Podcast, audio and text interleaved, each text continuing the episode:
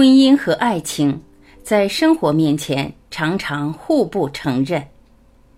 史铁生。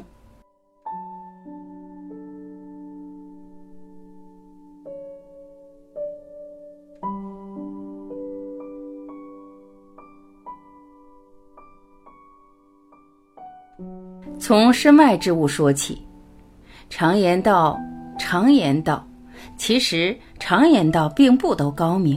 比如身外之物多指名利，或对名利之争的轻蔑。此外还有什么吗？问题是何为身内之物？身内未定，身外难免疏漏。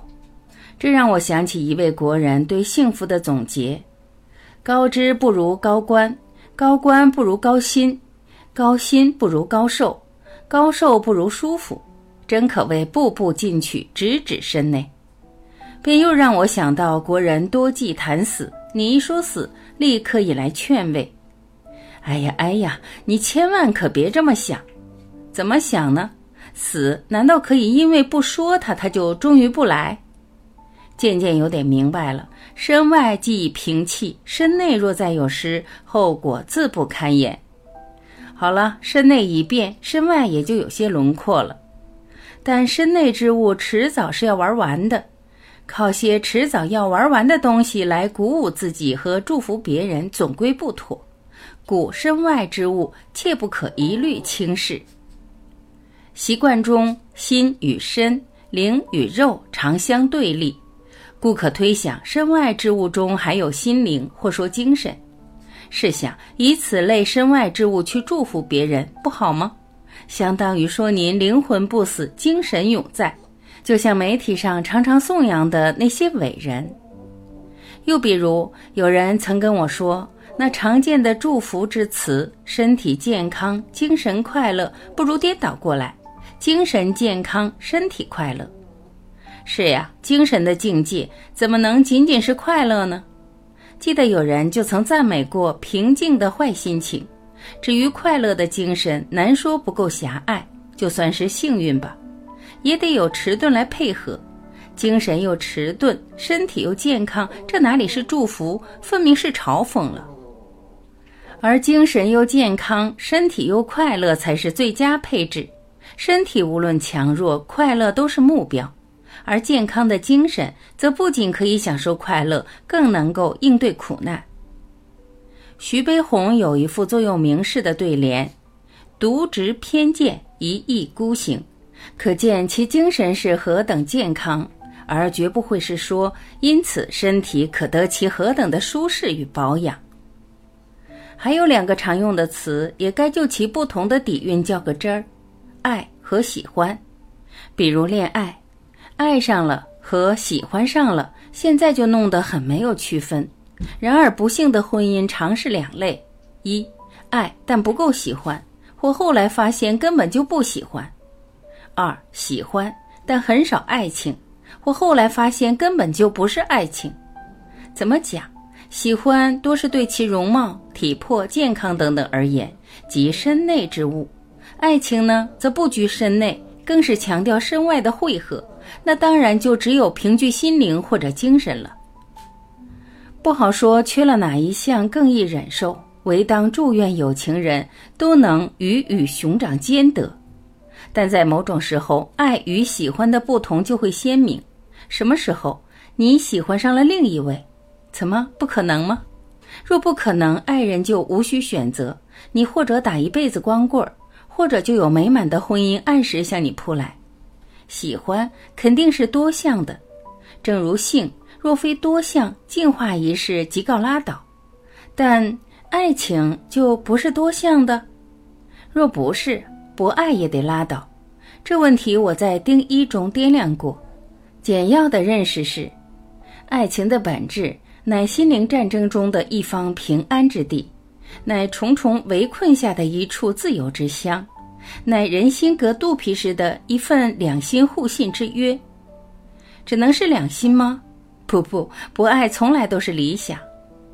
但正如施米特所说：“三人成正。”只要有三个人，就难免敌我之虑，就有了政治。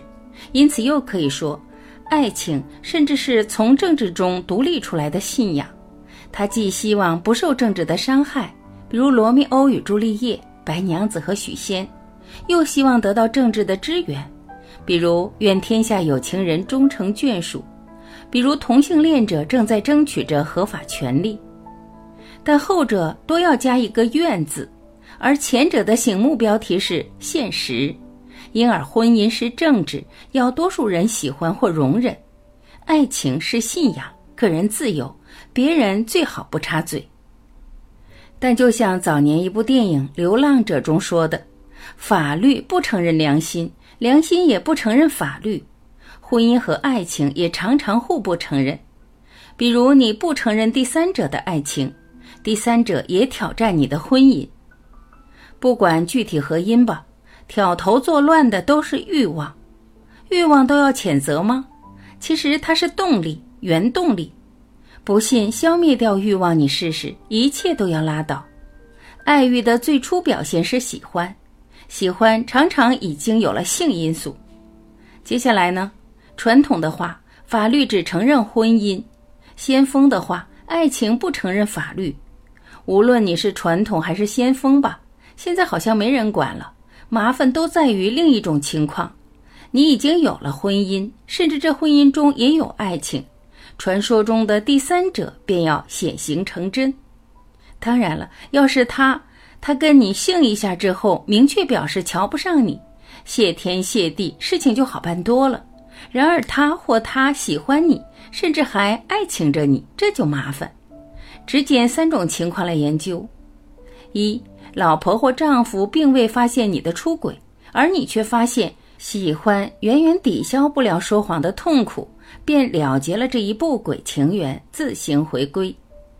二，你不仅了结了这一不轨情缘，还向老婆或丈夫做了坦白和忏悔，但不被原谅。三，坦白之后，老婆或丈夫原谅了你，可第三者却纠缠不休。先说一，出轨毕竟是错误，但在爱情中，错误可以原谅，谎言则不可。谎言是爱情的头号敌人。或喜欢的潜在盟友，因为爱情原是要在心灵的战争中建设一处自由、互信的净土。你终因不能忍受谎言而放弃了喜欢，表明这是一次真正的爱情事件，是一个爱情重于喜欢的突出例证。所以你不是传说中那种不懂爱情的人。二是这样的老婆或丈夫不懂爱情，更不懂那坦白之于爱情的价值。他们只懂婚姻。三，这样的老婆或丈夫才是伟大的老婆或丈夫，才是真正的爱人。而那位第三者只懂得喜欢，或还懂得那句祝福：身体健康，精神快乐，但都只对着自己，只对着自己的事，一般与爱情无关。我是在为出轨者开脱吗？有可能以己度人。我以为人人都会因喜欢而在心里有所出轨。没有相应的行动就好，但也可能是没有相应的机会。但若把出轨直接与爱情的失败画等号，就把爱情看得太简单了。出轨应属一次法律性错误，而回归与否却是一次面神的抉择。婚姻是人定之约，由司法部门出具证明；爱情却是神正之约，你愿意？他或她做你的丈夫或妻子吗？这是神问，要你用灵魂回答。这样想倒是不能以回归与否来判定你是否违背神约了。回归是爱情战胜了喜欢，不回归呢，也可能是人约可背，神约莫为。关键的一瓶是爱情。如果你把爱情看作信仰，而不仅仅是法律的话。因而，如果婚姻中没有爱情，离婚也就正当；但若婚姻中没有的爱情，第三者那儿却有，该怎样评价出轨呢？当然，出轨仍需承担法律责任，但他却并不违背信仰，所以再婚亦属妥善之策。可是，如果第二者死活不跟你离，第三者又誓言死等，可咋办呢？唯一的希望是大家都能懂得。婚姻法律不可以不尊重，但爱情信仰毕竟是根本。就是说，你先得守法，否则淫乱滋生。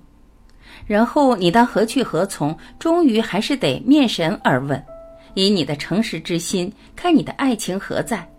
因而就有了一个总结：法律先于信仰，信仰高于法律。这差不多是和谐社会的特征。这就又让我想起不久前广为争论的一件事：人权高于主权，还是主权高于人权？争论的热烈而且糊涂。说人权高于主权吧。先就会给些不轨之谋以借口，其次，难道不是主权为着人权，倒会是相反？如果相反，则想必慈禧太后也会喜欢，无论他是在保卫主权，还是在出卖主权。大凡局面两难，就当另辟思路。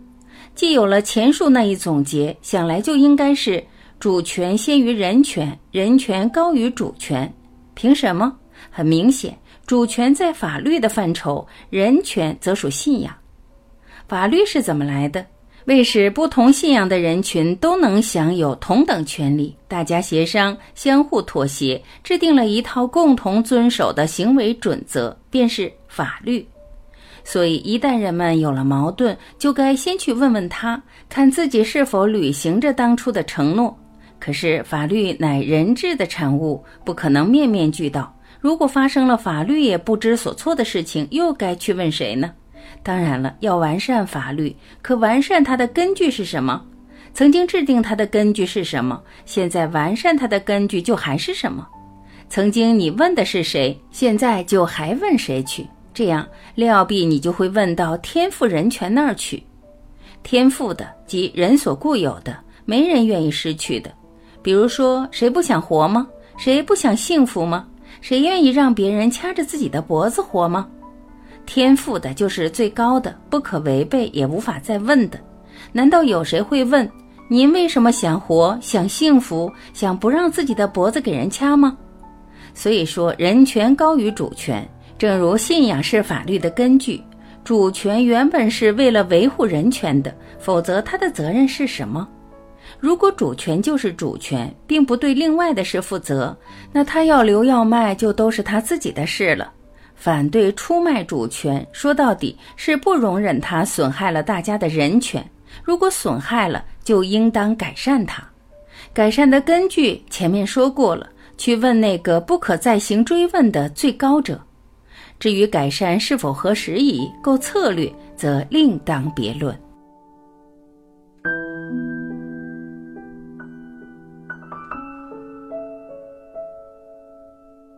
感谢聆听，我是晚琪，我们明天再会。